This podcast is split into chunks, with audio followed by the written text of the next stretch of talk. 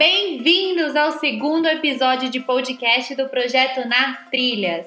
Eu sou a Karina, esta que segue compartilhando a mensagem de que para viver uma vida leve é preciso deixar de se preocupar com o que os outros vão pensar de você.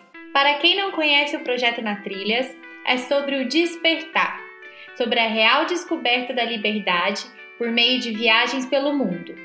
Nesta primeira temporada, vou contar histórias de um mochilão pela América do Sul, que durou mais de 100 dias. Antes dessa experiência, eu acreditava que liberdade era poder viajar pelo mundo sem planos, sem destino, com tempo e com dinheiro. Uma imagem que foi, aos poucos, se desconstruindo durante minha caminhada. Esta história virou um livro, o Na Trilhas, Trilhando o Caminho, Despertando a Liberdade. Você pode comprar pelo site www.natrilhas.com.br. Nesse segundo episódio, eu vou contar como foi minha primeira experiência de couchsurfing. Quando fiquei hospedada de forma gratuita na casa de um total desconhecido, em Buenos Aires, Argentina.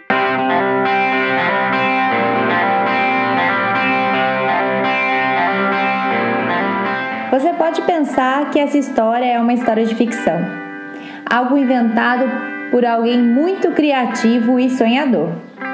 Mas não é. O que descrevo aqui é minha vida, a real jornada de uma mulher em busca de autoconhecimento.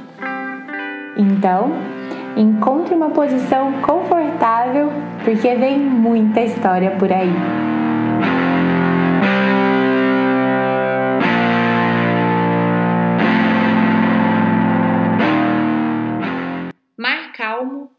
Fez bom marinheiro, e as adversidades são necessárias.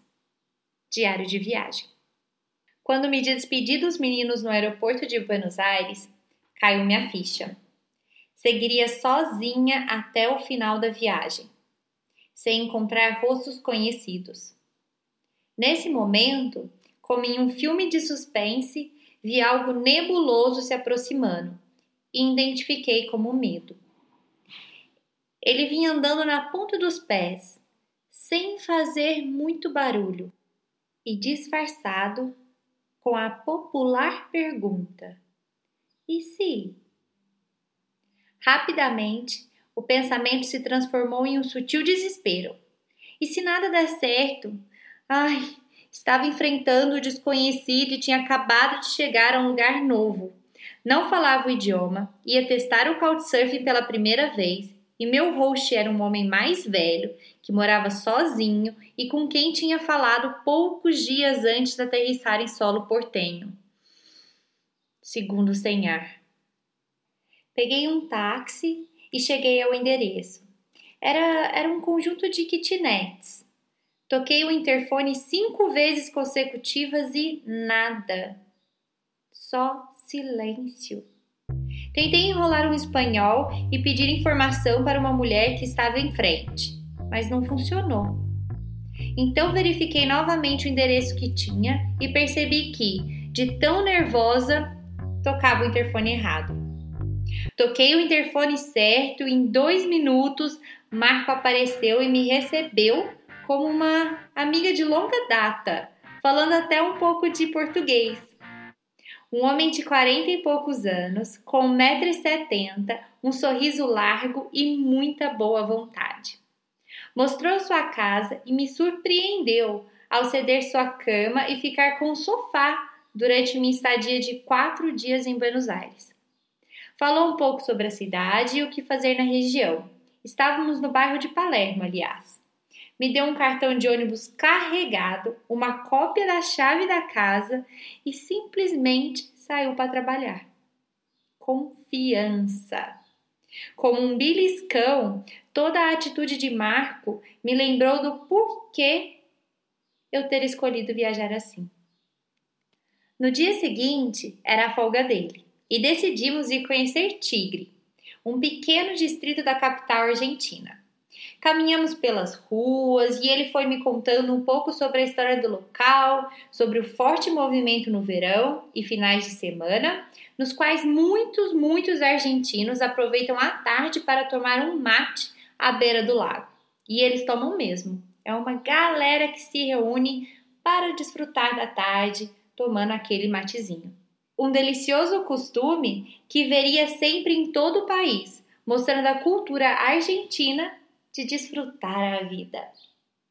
Fomos ao museu e na parte externa dele eu vi uma extravagante obra de arte. Era uma casa antiga, feita de madeiras velhas, desgastadas e, curiosamente, soterrada até a metade, tendo somente o teto e partes das janelas e uma pequena portinha à vista. Na hora, achei demais e pensei: ah, quero tirar uma foto, mas não o fiz. Por quê? Ah, porque eu fiquei com vergonha de pedir para o Marco tirar. Porque eu fiquei pensando o que, que ele ia achar de mim.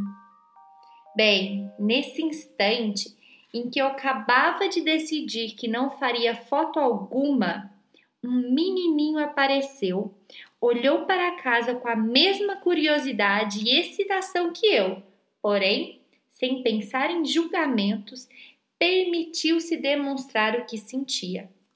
Entrou na casa, mexeu nas janelas e se divertiu. Eu, eu, eu fiquei em choque, porque vê-lo agir livremente funcionou para mim como um espelho e observei quantas vezes deixo de fazer ou faço algo baseada em possíveis julgamentos. Essa coisa de que, ai, o que, que os outros vão pensar de mim? Me bloqueia de agir com o coração e dá abertura ao medo de não ser aceita. Entretanto, tinha decidido começar a praticar essa mudança e foi o tempo exato de repensar minha decisão, tirar a foto e ainda chamar o moleque para aparecer nela comigo. Fiquei feliz. Havia dado mais um passo. Voltamos a Buenos Aires no final da tarde e aceitamos o convite de um amigo do pai de Marco, que trabalhava na Casa Rosada, para ir com ele a um show de uma banda de rock portenha. Quando chegamos no lugar, era um bar nada turístico, frequentado somente por argentinos, com uma música muito, muito, muito boa.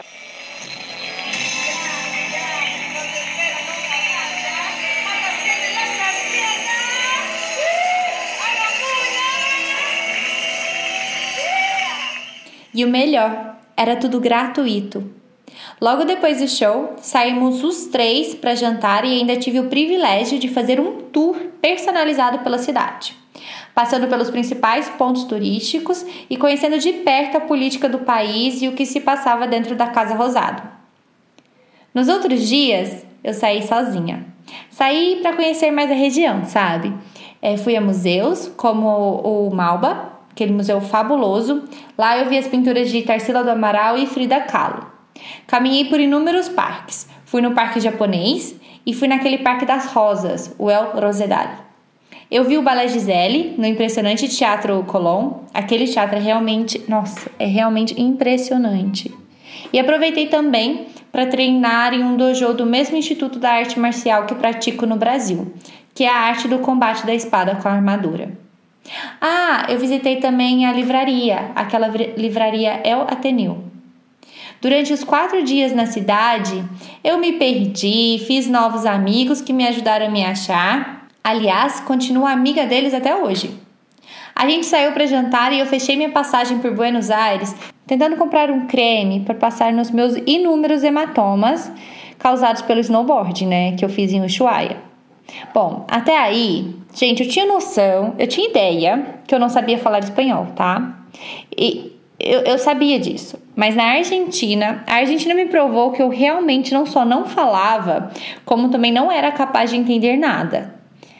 Lá eu descobri que também era péssima em mímica.